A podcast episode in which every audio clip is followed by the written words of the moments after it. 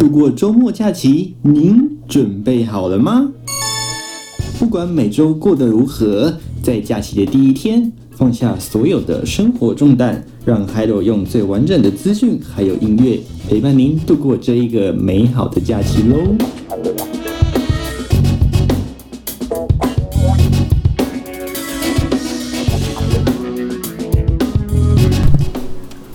好，时间来到炎热的七月九号录预录时间是在七月九号，而首播时间是在七月十号的凌晨零点，在 YouTube 频道还有 Spotify 等相相关的这个社群平台与您在空中相见 on air 喽。好，我是 Hiro，陪伴您接下来一个小时的时间，这个礼拜一样继续跟您在空中聊聊天。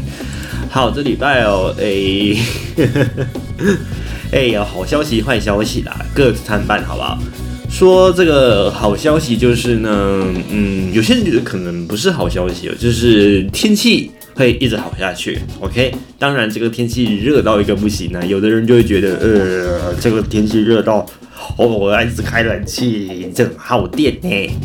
那坏消息是什么呢？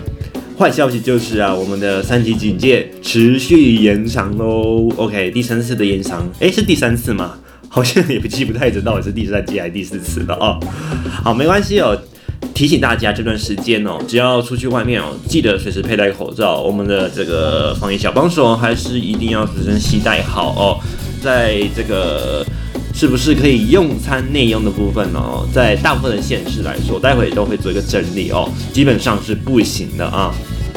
那在看电影的部分，或者是说，呃，要参观博物馆啊、美术馆等等相关的这个艺文活动啊，在各个县市的这个步调似乎也不太一样哦。那待会也会带大家来关心。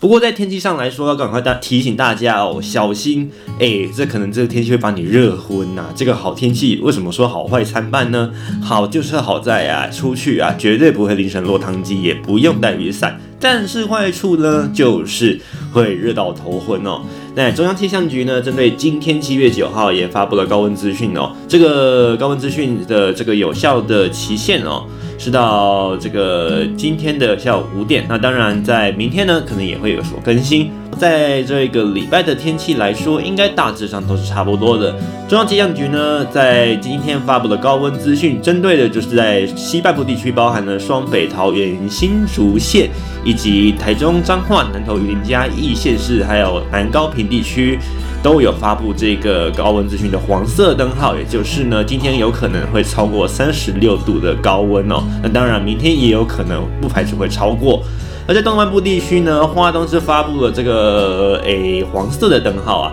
而在宜兰的部分呢，则是发了橘色的灯号，也就是表示今天有可能会超过三十八度以上的高温，或者是呢连续的三天都会有三十六度以上的高温，一定要特别小心喽，热中暑或者是一个呃伤害的一个情况，热伤害的情况哦。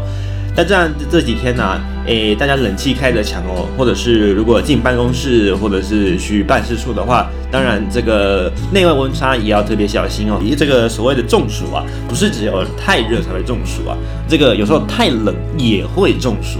这个一个叫热中暑，一个叫冷中暑的原因就在这里啊。所谓的热中暑呢，就是真的单纯因为热而产生的这一个中暑情况，包含头晕目眩，甚至是体温过高啦之类的哦。那冷中暑呢，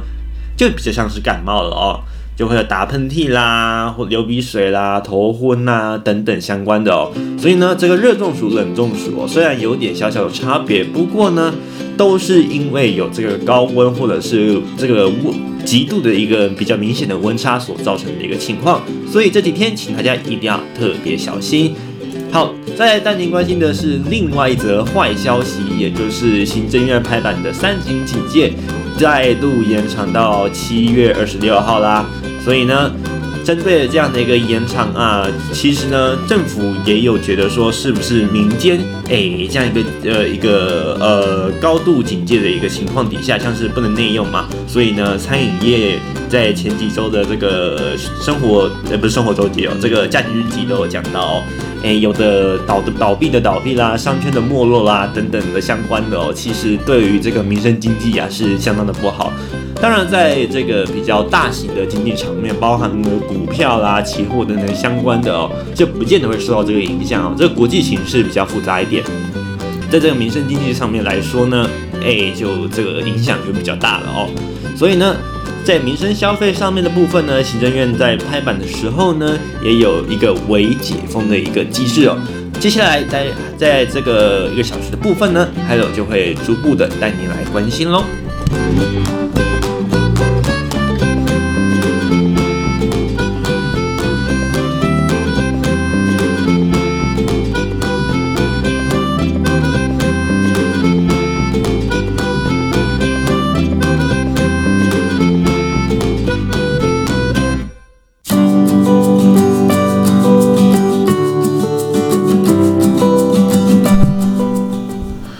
这种诶、解封哦，还真不知道是该喜还是该忧哦。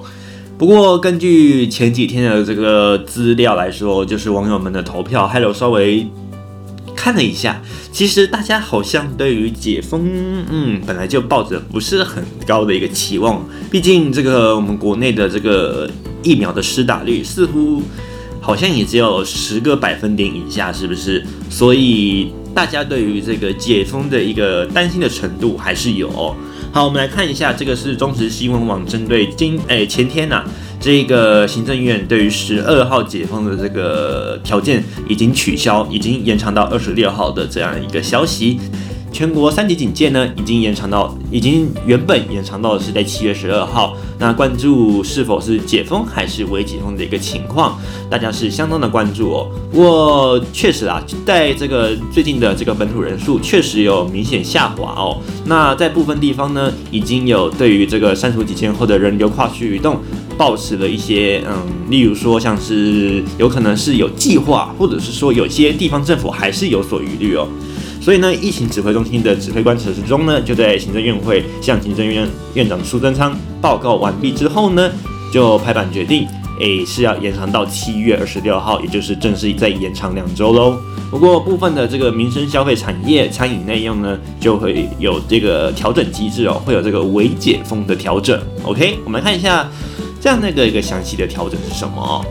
包含在苏贞昌呢，在昨天行政院会听取卫福部在 COVID-19 疫情现况以及应处作为的专案报告之后呢，卫福部就表示了，全球因这个因为疫情之下的这个情况，尤其是最近呢、啊，这个印度变种 Delta 变变异的这个病毒株啊，快速传播的这样的一个情况越来越严重了、哦，已经有多国再度加强了这个边境管制，甚至是国内的这样的一个包含是宵禁或者是其他的管制措施。反观我国最近的这样一个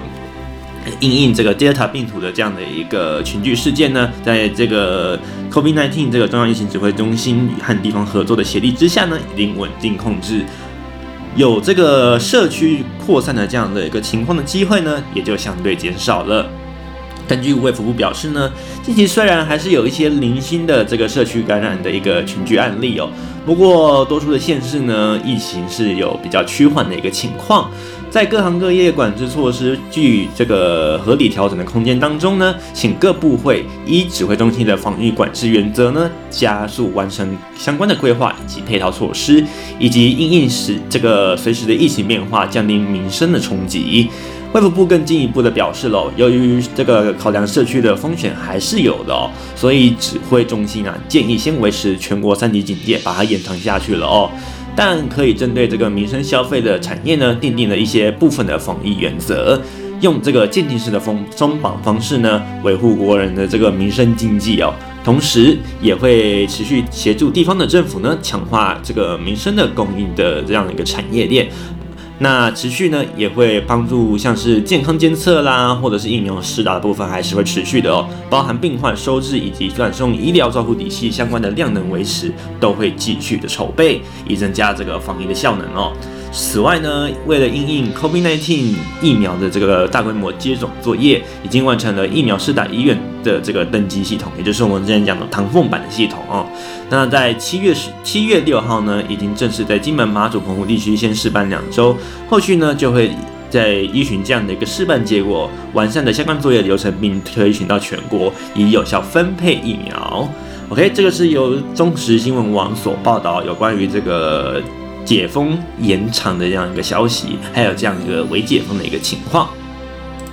好。那确实是微解封的没有错，但是微解封的一个详细的讯息哦，其实嗯，在各县市因应的情况也不一样。那中央疫情指挥中心，我们先来看看中央怎么说，在比较，哎，地方到底是这样子继续走，还是说嗯有一些不一样的改变？OK，我们来看一下。这个中央疫情指挥中心的图卡啊，就大大写了八个字，叫做“三级延长，适度松绑”。我们来看一下这个延长的警戒措施包含了什么呢？里面写到了说有这个，当然啦，一定要外出全程佩戴口罩，这个已经是大家心里默默的共识了。相信还有也不用特别提醒大家啊。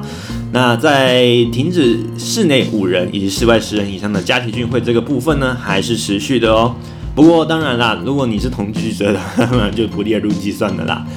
再来呢，还有严查不得营业之休闲娱乐场所，OK，包含接下来待会会提到的娱乐场所，如果有部分解封的情况之外呢，其他的都还是不可以营业的哦。那第四点，他则提到了各级学校的部分呢，幼儿园啦，还有就是国中小学啦，还有像是这个儿童课照中心以及补习班，维持现行的机制哦，也就是呢，还是不能收治，OK，这个部分还是要请大家小心哦。那最多呢，就是如果是代管的话呢，就是室内是五人必须采梅花座，那室外就是十人以十人以下的这个 A 一个管制哦。那在卖场以及超市呢，是要加强管制人流的哦。那当然啦，在部分的这样的一个百货公司或者是卖场，他们各自都有，像是例如说家乐福就有提供这样的呃假日的这个身份证，或者是像台台北市也是一样，台北这个身份证的这个尾数哦，你是单双号就可以拿一天进去等等相关的。再来就是呢，结婚呢不宴客，丧礼呢不开放公祭。再来，还有包含了这个暂停宗教的任何一个机机会活动，包含了绕境啊、普渡啊、进香团的部分都不行。宗教场所的部分呢，也暂不开放。在会展场所，还有大型会议、团体参会的部分呢，也是不开放的。营业场所以及洽空机关等部分呢，继续实施比较严格的这个人流管制，还有呢，强制戴口罩以及保持社交距离。OK，这个相信大家心里都已经，嗯，都是大家的最大公约数了哈。接着呢，还有就是职场以及工作呢，要遵守这样的一个企业的持续营运指引，就包含包含了像是就是消毒啦、品管啦，还有就是普筛啦等等的，都是哦。接着呢，最后一条他写到了强化落实市场以及各行业的防疫管理应变措施。这个呢，就是针对像是各个超市啦，或者是传统市场，尤其是传统市场，婆婆妈妈最爱上去的哦。这个大家都会讲嘛，就是要去市场补给，对不对？那像前阵子这个环南市场的这样的一个染疫爆发，或者是北农的一个危机哦，虽然现在已经解除了啦。不过，当然这个诶算是一个风险呢比较潜藏的一个场所，而且出入的人也比较复杂。像是如果以北农诶作为一个单位来想想看哦，如果您是一个菜农，你要把它送进北农，但是您是一个中南部的菜农。那你就是会从中南部进去嘛？那在里面的这个摊商，有可能他是新北市或者是双北市居民，也有可能他是基隆或桃园的居民，当然这都是可能的。所以呢，各个县市这样交流往来，这个摊商有可能同时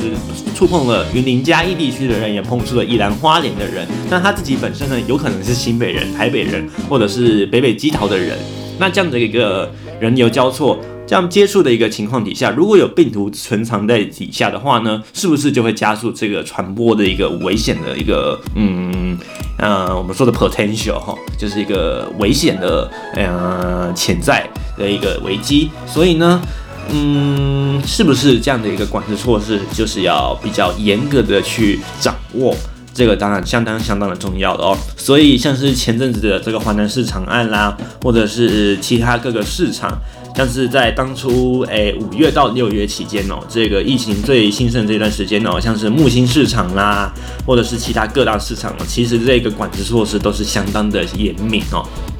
那当然也希望啦，诶，我们的这个病毒能赶快清零当然是最好。不过看来这段时间哦，如果没有到清零的程度，要解封当然是有一个难度，相信大家也应该心里也会有个底啦。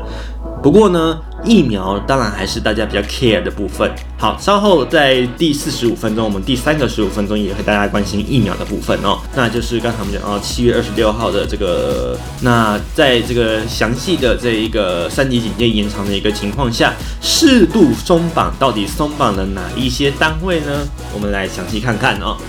这个部分呢，包含了户外的部分呢，我们可以看到有像是国家公园啦、国家风景区、游乐园区、休闲农场、森林游乐区、植物园、文化园区、学校操场或者是家训班等等的，都是有条件松绑。不过呢，指挥中心有加了一个附注哦，地方政府得是一这个地方的防疫需要，因时因地作为调整。所以呢，这个权责哦，又交给了这个地方来管理哦。那再来在室内的部分呢，则包含了像是美术馆啦、博物馆、电影院、表演场馆，当然这个表演场馆是不可以有观众的，还有社交机构以及文化中心。再来像是这个室内外的运动场馆也是有限度的开放，不过游泳池刚才在这个记者会，这个两点钟的这个疫情中心的记者会也有特别的提到，因为大家游泳不可能戴口罩嘛，哦，所以呢，呵 呵当然。这个游泳池就不能开放喽。那这像这个高尔夫球场也是有条件开放的，而最大争议的就是这个餐饮场所啦。指挥中心表示哦，包含餐厅啦、传统市场、还有夜市、百货商场、美食街以及美食区等相关的部分呢，只要符合指挥中心的这个指引呢，就可以内用。那再来就是呢，这个国内小旅行团只要是九人以下的哦，这也是可以在这个适度松绑的一个范围里面。还有这个剧组拍摄，只要维持社交距离啦，还有这个戴口罩的这个。一个部分也是可以进行的。以上我们所提到的这几个适度松绑的一个对象呢，是必须遵照这个这个通案性原则啊，还有这个主管机关的一个指引，包含像是十连制啦、出入口管制以及人流的这个管控降载，还有呢就是维持社交距离。除了饮食之外呢，一定强制要全程佩戴口罩。最后呢，员工人员一定要强制的健康管理，确诊事件呢一定要及时通报，及时应变哦。这一个是这个中央疫情指挥中心针对适度松绑的一个所提出的消息。好，那有关于休闲娱乐场所哦，还是要持续关闭的，有以下场所要特别小心了哦。像是有如果有朋友想想说，哎，是不是为解封？那是不是可以去 KTV 唱唱歌什么的？好，我们就来看看到底行不行喽。首先，我们来关心休闲娱乐场所的部分，持续关闭的有像是歌厅啦、舞厅、夜总会、俱乐部、酒家、酒吧。还有像是酒店或者是酒廊，以及录影节目的这个播音带场所，也就是我们讲的 MTV，还有这个视听歌唱场所，也就是我们常讲的 KTV、理容院、观光理发院，还有这个视听理容院，还有这指压按摩场所哦，这个健身休闲中心，包含像是指压啦、三温暖，就是做 SPA 的这样的一个美容瘦身场所，再就是保龄球馆啊、撞球场、室内这个荧幕式的高尔夫练习场。游戏场所、电子游戏场、资讯这个休闲场所，就像是像网咖等等的哦，还有这个休闲麻将馆、自助选物贩卖机的营业场所，也就是我们常讲的这个假娃娃机店，还有这个钓虾场、桌游场等相关的休闲类似场所，都是持续关闭的。而在教育类型的场所，包含了社区大学、乐龄学习中心、家训班除外的训练班，还有 K 书等中心的相关场所，都是持续关闭的。还有这个观展观赛的相关场所，包含了这这个游泳池等相关的类似场所，都是持续关闭的。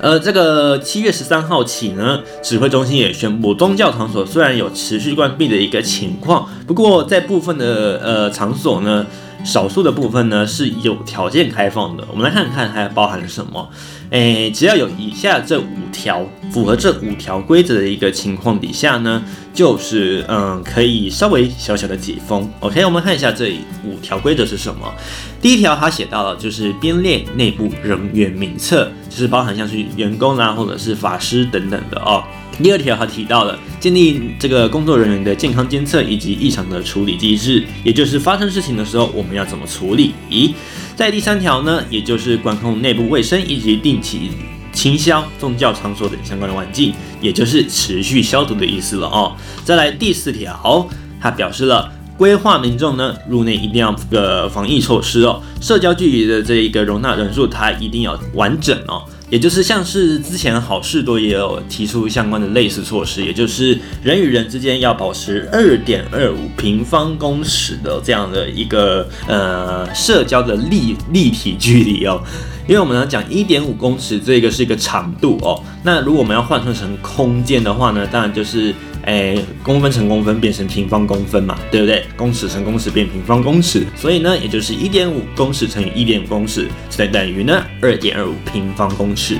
所以呢，好事多就是开创了这样的一个先例哦。那不知道其他的这样的一个场所会不会拿来作为参考哦？再来呢，最后一条他说到了定力发现有可能发生这个发现这样的一个确诊者足迹所到的应变措施，也就是呢，除了十连制之外呢，我们要知道，如果这一个人不小心中奖了，那 A 假如 A 先生他到了一个某一个宫庙场所。然后他是个中奖的，那这个中这个宫庙叫马立即知道，而且一定要立即回报。OK，这个是中央疫情指挥中心有条件开放的最后一条哦。待会地方的部分呢，就是大家来关心喽。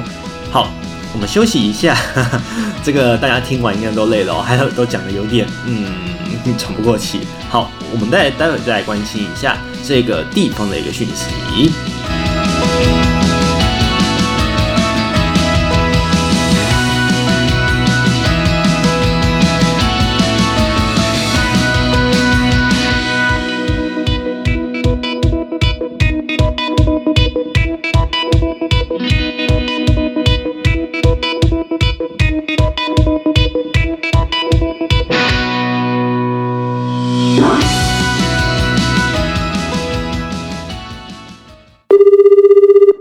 日记本周新闻精选，各位听众朋友您好，赶快带你关心本周的新闻提要。台北市清零计划正式启动，北市连一七家院所免费 PCR。网络论坛比较，超过五成的网友投票不赞成解封。疫苗不再害怕浪费，以色列及南韩展开疫苗交换。疫苗预约系统正式上线，议员爆料不符合资格仍可登记。中央疫情指挥中心最新宣布，七月二十六号之前仍维持三级警戒状态。三级警戒之下为解封，娱乐场所部分恢复营业。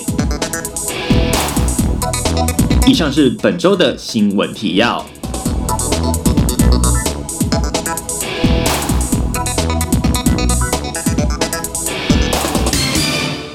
相信大家真的都很想出去了，不过真的又得再忍忍啦。看来这个指挥中心的延长时间又把它拉了，嗯，再两周了。OK，好，刚刚我们讲到了这个地方的微解封步调似乎是不一致，我们就来看一下这个不一致到底是发生了什么事呢？这个是来自《晋中晋周刊》所做的整理报道哦。中央疫情指挥中心在十三日宣布了全台湾有微解封的一个情形哦，并且公布了相关的指引，包含了这个餐饮场所有条件的开放内用，还有部分的这个运动场所、文艺场所以及旅游场域呢，可以适度的松绑。不过呢，为了慎谨慎起见呢，目前在几个县市呢，还是有条件的禁止内用。那宜兰县呢，也宣布部风景部分的风景区呢没有开放哦，而宜兰县则是宣布三大公园呢仍然关闭。好，详细带您关心的是各个县市的一个情况啊。目前还在讨论中，待公布指引的县市有高雄市以及花莲县。高雄市政府就是表示了哦，这个在户外活动呢是优先规划开放，不过对于各场馆。会经市府专家会议讨论之后呢，还有进行相关的配套措施的这样一个应应计划，再来对外公布。而原则上，防疫期间呢，仍然鼓励餐厅是外带的哦。在这个冈山的寿天宫、凤山的赤山文衡殿以及关帝庙、光泉关帝庙，也就是我们常讲的武庙呢，庙方暂时不开放参拜。而在花莲县呢，与指挥中心讨论之后呢，与各科室决议，在在地解封为原则，在近日呢会对外公布，所以目前花莲县还没有决定。而在台北市的部分呢，则就是不一样了哦。绝对呢禁止餐厅是内用的，一律强制外带外送。所以呢，在百货公司或者是美食街的部分，绝对是不可以内用的。像是在柯文哲呢，就在十三号所公布的这个微解封指引底下呢，这个强调脱下口罩吃饭群聚这样子的一个情况是最危险的。所以呢，把这个可以在外面吃饭这件事情呢，就摆在最后面了。而七月十三号呢，在场各个这个美食街啦，或者是呃夜市的部分呢，一律严禁内用，还是只能外带外送哦。而在北市的这个校园、户外操场等相关的部分呢，还是不开放，包含了儿童新乐园啊、动物园、天文馆、青发树等等的。而在这个台北市立图书馆呢，也是不开放读者读者入馆哦，只能提供这个借还书的服务，并且并且采这个时时间以及空间的分流，也就是我们的所谓的。这个身份证的单双号哦，先预约后取书，免得去现场还要再找书哦。那在电影院呢，仅开放营运哦，在里面呢是不可以喝饮料、吃东西的哦，而且一定要落实实联制梅花座以及戴上口罩。而对于这个中央逐步微解封，柯文哲表示了，因为台北市还是有抓出十例以上的每日案例，所以原则上是以慢慢开放的脚步哦，不会觉得说一下子开放是 OK 的。再来台北，诶，台北市看完了，我们来看一下新北市的部分呢，还是严禁餐厅内用哦，这个步调跟台北市目前看起来是一一致的哦。侯友宜呢在九号就指出过了哦，这个新北市呢疫情是相当。呃，严重的一个重灾区哦，而且双北还是有隐形的传播链，以及华南市场呢，这个清消还没有完毕，所以呢，新北市维持了三级警戒管制为原则的情况底下，餐饮业仍然不开放内用，一律强制外带或外送。至于博物馆、艺文园区、开放风景区人数降载，还有这个户户外的开放之外呢，其他一律还是关闭的。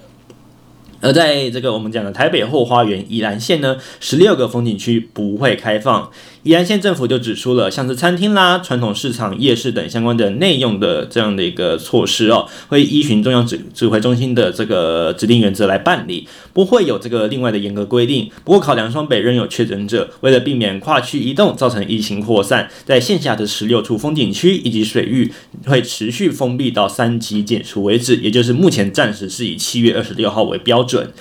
呃，林务局的这个罗东林区管理局就指出了，管理区所辖的步道呢，只开放了这个礁溪的跑马古道等四条，而抹茶山以及抹茶山的连外圣母山登山步道还是持续封闭的。而在罗东夜市，也也就是大家很爱用的罗东夜市部分呢，呃，考量环境呢不如百货宽广，可以安排梅花座，所以呢还是禁止内用，还有试吃跟边走边吃也是不行的哦。所以呢，还是只有提供外带，还有外送，以及落实十连制，直到七月二十六号，目前暂定哦，直至三级警戒解除的这一个时间点。而在基隆市呢，风景区则是有条件的开放。市长林右超则是指出了，对于各个风风景区的降载，以降低民众的入住入园量为这个出发点，而这个封闭的这个景点呢，容纳量降为四成哦。而在下午四点后呢，就禁止进入园区，禁止任何的水域活动，而在庙口夜市，也就是仁山路路口的部分呢，暂时不解封，直到三级警戒结束，二十七日才会正式复业。而在爱四路夜市呢，目前的部分呢还在商讨。而在桃园市呢，则在昨天就已经宣布是绝对不可以内用的哦。在餐饮场所部分呢，包含餐厅、夜市、美食街以及美食区的部分呢，还是维持强制外带以及外送的部分。目前呢，绝对不会开放内用，而市府呢会研究这个呃可以开放的内用时机。而在曾文灿九日呢宣布说，夜市部分会按照这个人流管理的规定来开放，而餐厅内用规范则会在这个指标的这个群聚案例风险降低后实施。也就是呢。呃，原本是以七月二十六号为标准，不过桃园市的部分呢，则是要看情况开放哦。所以呢，在这个桃园市政府正式宣布之前呢，还是强制是以这个外带以及外送为主哦。再来新竹市的部分呢，则是市场不可以饮食哦。在新竹市长林智坚的部分呢，则表示说，县辖内呃不市辖内呢有十二座的这个公有市场呢，还是不可以内用试吃，只有。提供外带以及外送。而这个校园的户外空间呢，包括操场也是暂时没有开放。所以在部分的地方呢，诶，像有的就有开放操场，有的就没有，像新竹市就没有喽。而在这个新竹市的图书馆的部分呢，也是一样，像台北市一样，只提供这个单一窗口的借阅服务，馆内还是不开放。而二四一艺术空间以及美术馆，因为目前没有展览，所以也是没有开放的。而在比较有名的这样的一个庙宇，包含了城隍庙、竹莲寺等等相关表示，目前没没有重启计划。而在隔壁新竹县呢，则是市场以及夜市禁止内用。新竹县府这样的一个表示说啊，诶，市场还有夜市呢是禁止内用的，而试吃跟边走边吃等也是绝对不行的。那不目前呢也是只有提供外带了，在。公园开放，但是游戏设施，也就是我们刚才讲，只要碰到设施类的都是不开放。而在温泉温泉业的部分呢，大众池仍然还是封闭的一个情况哦。而在公共图书馆的部分呢，馆内还是维持封闭哦，但是提供线上预约。县府指出呢，第二运动场于十三日来这个除寝开放，管制人数呢已经设定完成哦，是以上上限两百，而这个田径场则因这个管制的部分比较困难，还有这个部分室内空间有风险传染疑虑，所以暂时没有开放。再来关心的是苗栗县的部分哦，三大公园还是关闭哦。根据这个苗栗县政府表示啊，中正堂还有这个苗北艺文中心以及客家园楼的部分呢，仍然关闭哦。呃，在这个泰雅文物馆以及塞夏民族文物馆的部分呢，配合原住民防疫的检疫站，不开放游客入山，也维持不开放民众进入这个场馆这样的一个消息。而至于县内的这个诶户外的这个休息场所，包含的运动场所啦，猫里喵以及竹南狮山还有苑里湾立三座大型亲子公园，因为跨区域非单一出入口，而且有不特定的的对象来使用。为了这个严谨的防疫考量，暂时不开放。而当地的这个信仰场所白沙屯拱天宫也是暂时不开放这个入庙参拜的。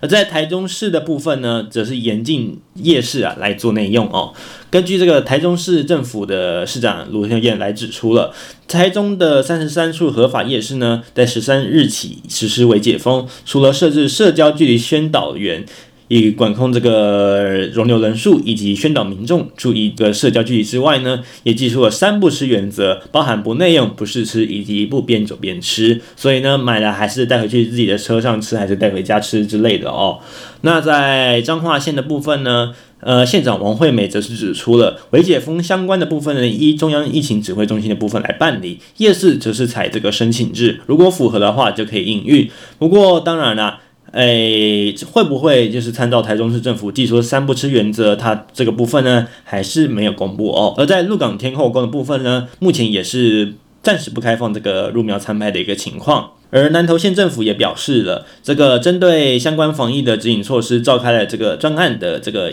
呃这个会议检讨来研究，并且提出了具体可行性的这个微解封措施。包含了这个观光景点呢，也就是饭店会有这个中央指引的开放措施，但是呢，这个双龙七彩吊桥因为地方部落有疑虑，目前暂时还是以不开放为主。而云林县则是表示，校园的操场不开放，而在公园游乐设施的部分那，也是都是不开放使用的。而在嘉义市的部分呢，他们的三大夜市，也就是家乐福夜市、文化路夜市以及弥陀夜市，虽然在十三号已经这个渐渐的复业了哦，不过还是采这个外带。内用建设处有多家的这个表示了，这个夜夜市呢，防疫管理包含了这个出入管制呢，人流管制以及禁止内用、禁止试吃，还有禁止边走边吃，跟台中市的这个指引还蛮类似的哦。而嘉义县呢，则是强调森铁，也就是阿里山的森林铁路还是持续停驶的。那在这个阿里山的林业村啦、啊、快意生活村以及这个车库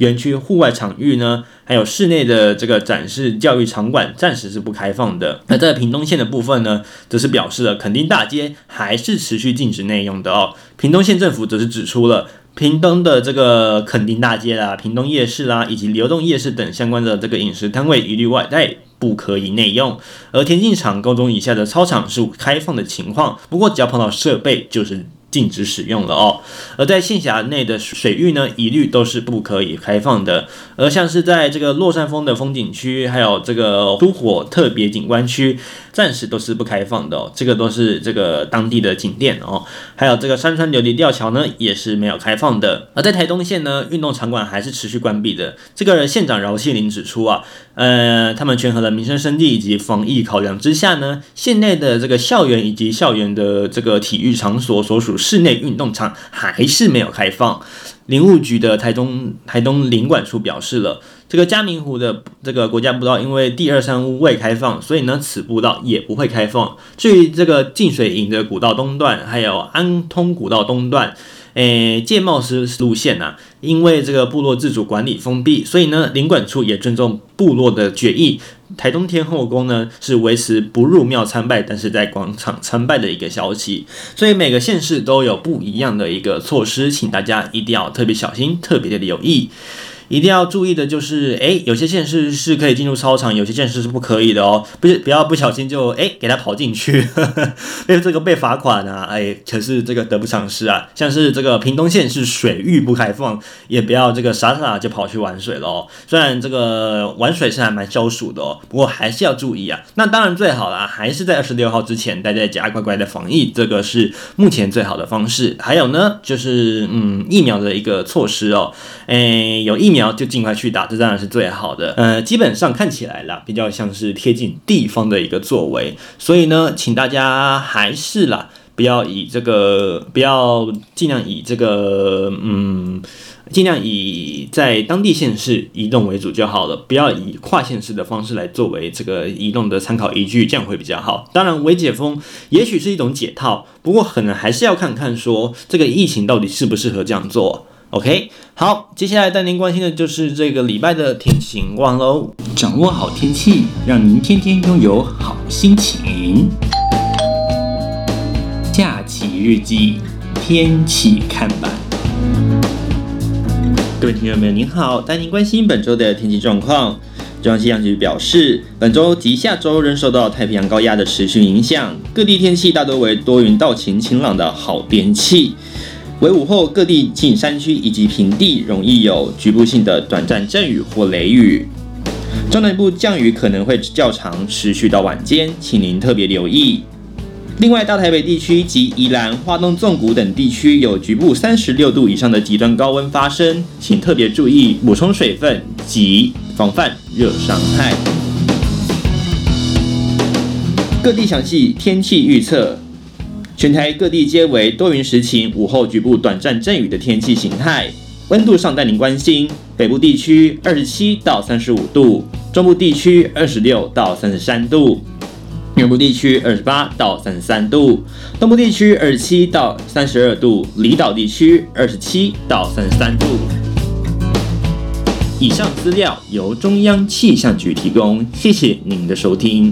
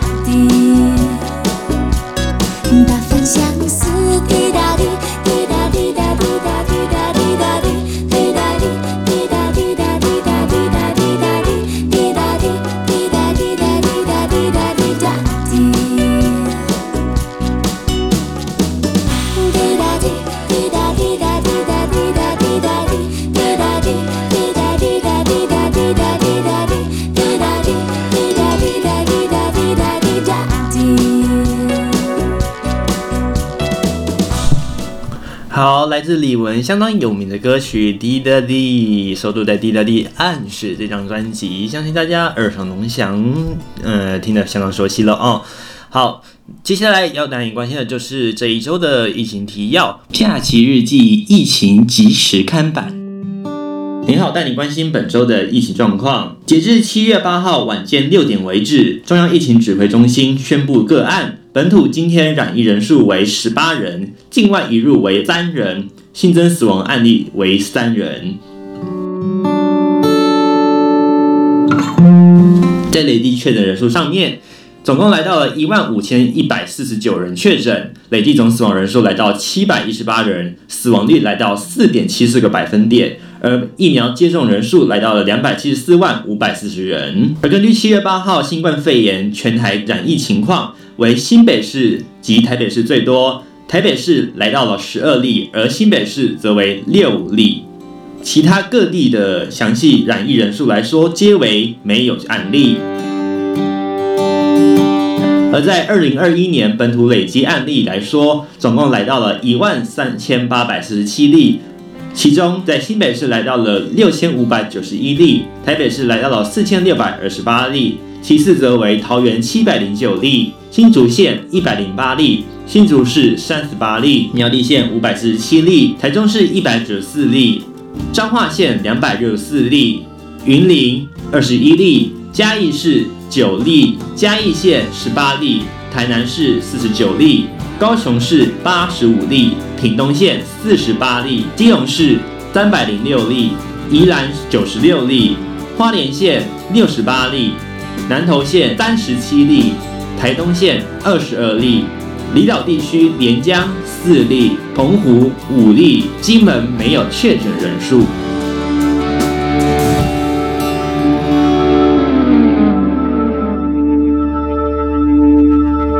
而在双北区域累计病例地图来说，总共累积了一万一千两百零一例是在双北地区；而在台北市的万华区来到了一千一千七百八十六例，士林区来到了三百七十六例，其次则为文山三百五十六例，大同两百九十九例，中正两百七十五例，大安两百七十四例，中山两百六十八例，信义两百六十五例，北投两百二十六例，松山一百七十三例。内湖一百五十三例，南港一百三十六例，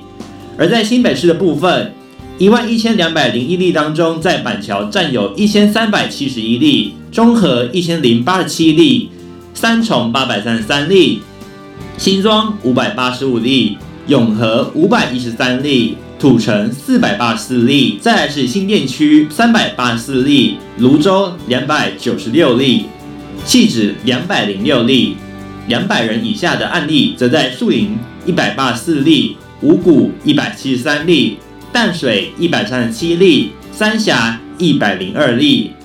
而在五十例以上、一百例以下的地区，则有泰山九十三例，林口八十五例；而在五十例以下的，则有八里三十七例，莺歌二十九例，深坑二十四例，金山十九例，瑞芳十三例，石碇十例。个位数的则有三芝七例，万里六例，石门四例，乌来四例及平林一例。而贡寮、平溪及双溪区皆没有染疫数据。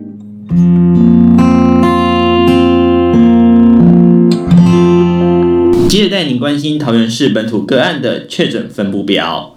目前染疫人数最多的是在桃园区，来到了一百九十二例，其次则为龟山区，来到了一百三十九例，接着则为中坜区九十二例，剩下的则为平镇区三十二例。八德区五十九例，杨梅区二十六例，芦竹区三十七例，龙潭区二十八例，大溪区三十四例，大园区十八例，观音区八例，新屋区两例，富溪区目前没有染疫人数。接着带您关心的是疫苗到达的次数以及可施打情况。目前正在施打的第六梯、第七梯及第八梯的莫德纳疫苗，而分别则为药厂本身配送以及美国所赠送的疫苗。而第七次的莫德纳疫苗已经于七月一日开打，而在第八梯的莫德纳疫苗目前也在检验当中，准备开始施打。而第九梯、第十梯的疫苗预计将于七月七日、七月八日到达检查完毕之后开放施打。而目前施打人数来说，接种人次在 AZ 疫苗的部分来到了一百九十八万人，莫德纳的部分来到了九十一万人，接近九十二万人的人数。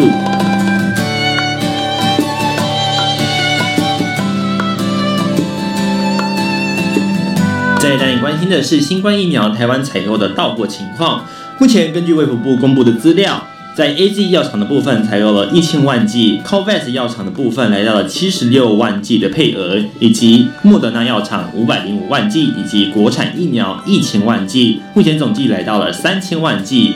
而在实际到货情况来说，三月三三月三日呢，AZ 药厂已经配发了十一点七万剂，而在七月七日已经到达了六十二点六万剂，目前到货率来到七点四三个百分点。而在 COVAX 配发的部分。四月四号，AZ 药厂的部分来到了十九点九二万剂，而在五月十九号，则是四十一点零四万剂的 AZ 疫苗，目前总到货率来到了十二点八一个 percent。而在莫德纳药厂的部分呢，五月二十八号配送了十五万剂，六月十八号来到了二十四万剂，以及六月三十号的四十一万剂，目前总到货率来到了三十九点零八个 percent。而目前国产疫苗还没有任何到货情况。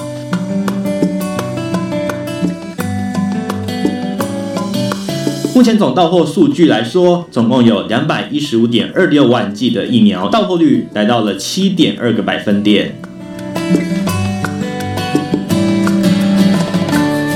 盘点台湾 COVID-19 总共采购的疫苗数量，采购总数值来说，台湾的部分采购了两千九百八十一万个疫苗，而再加上每日总共捐赠的四百八十七万疫苗，总共来到了三千四百六十八万。而在总到货数量来说，总采购数量到达的部分来到了两百一十四点六六万，而在每日捐赠的部分来到了全数到达的四百八十七万，目前来到了七百零一点六万。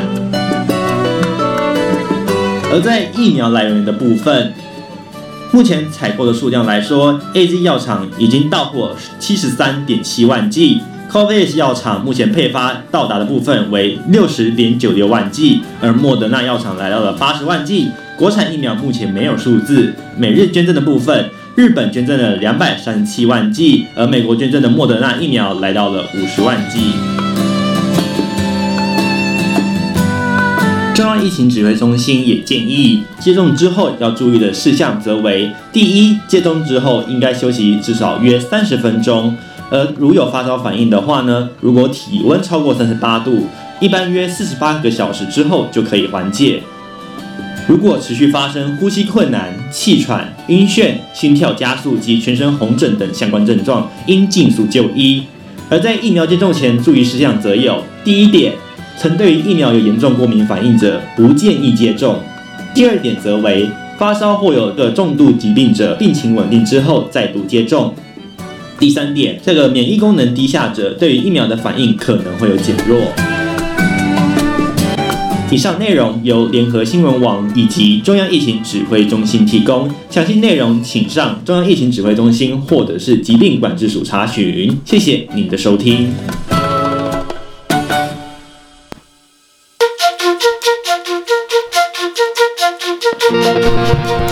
好，关心完这个礼拜的疫情提要，相信各位听众朋友们都有听到这个疫苗的数字喽。好，不过接下来很有趣的是要带各位来关心的就是，哎，似乎国际上有这个，哎，我们可以所借鉴的一个方式，也就是，哎，疫苗互换是可以做到的哦。也就是疫苗快到期了，我们的集齐品是不是会可以开放购买，对不对？那在疫苗快到期，哎，其实也可以拿来做国际交换的一个筹码，感觉似乎还不错，可以拿来作为一个借鉴哦。呃，我们来看看这个整理报道喽。雅虎新闻报道，疫苗互换，以色列将到期辉瑞疫苗七十万剂将供韩国使用。根据以色列的媒体报道，以色列与韩国政府签署互相交换疫苗协议，将于七月底提供韩国七十万有效疫苗期限将近的辉瑞疫苗。韩国政府今天证实，下午将说明详细细节。韩国联合新闻通讯社引述了以色列国土报的报道，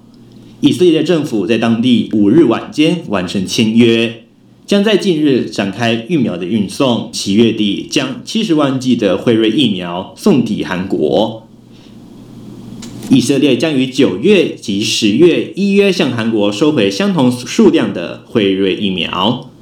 根据报道表示，以色列总理班奈特称此为双赢协议。可借此确保疫苗的库存状况。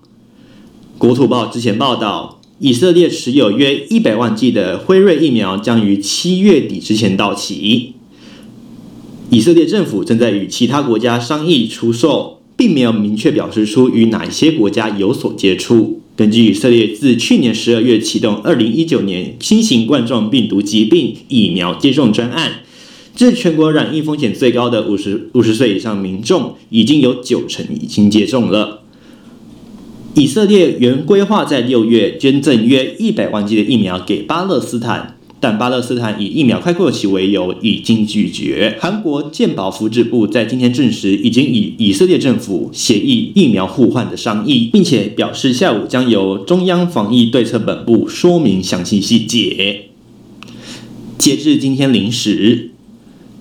韩国有一千五百四十万人，一千三百六十一人接种首剂疫苗，约占全国的人口比例三十点一个 percent。其中五百三十六万八千两百二十七人完成所有的英施打疫苗技术接种，约占全国人口的十点五 percent。以上内容由雅布新闻网所提供。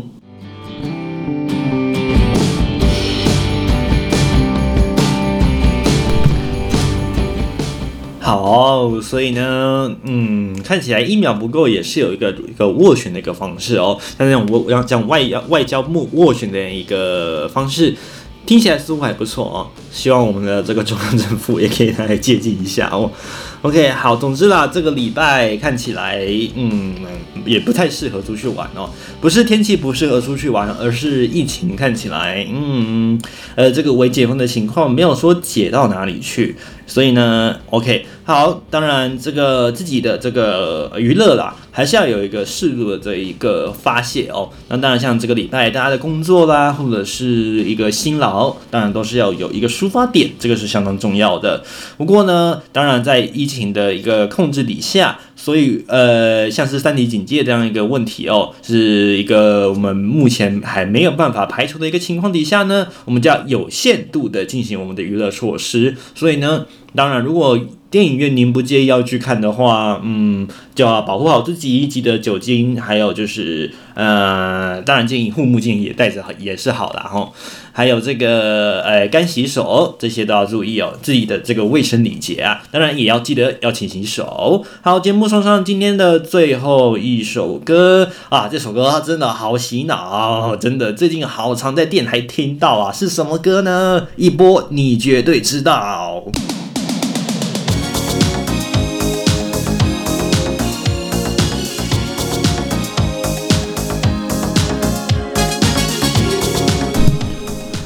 好，看起来这首歌我应该是不用多介绍哈。Never gonna give you up，来自 Rick Ashley 的歌曲，哇，这个是全世界传唱的，呃，经典名曲哈。这个应该不用多说了，这个手一直在晃，对不对？跟着跟他一起摇摆哦。那在这个摇摆的音乐声中，也要和你说一声下周见啦！不要忘记下一周，哎，是礼拜天的凌晨零点播出哦。所以呢，我们就跟您相约下个礼拜六到礼拜一礼拜天的凌晨零点。今天不知道为什么吃螺丝特别严重哦。好，那我们就在下个礼拜六到礼拜天的凌晨零点继续空中见啦，拜拜。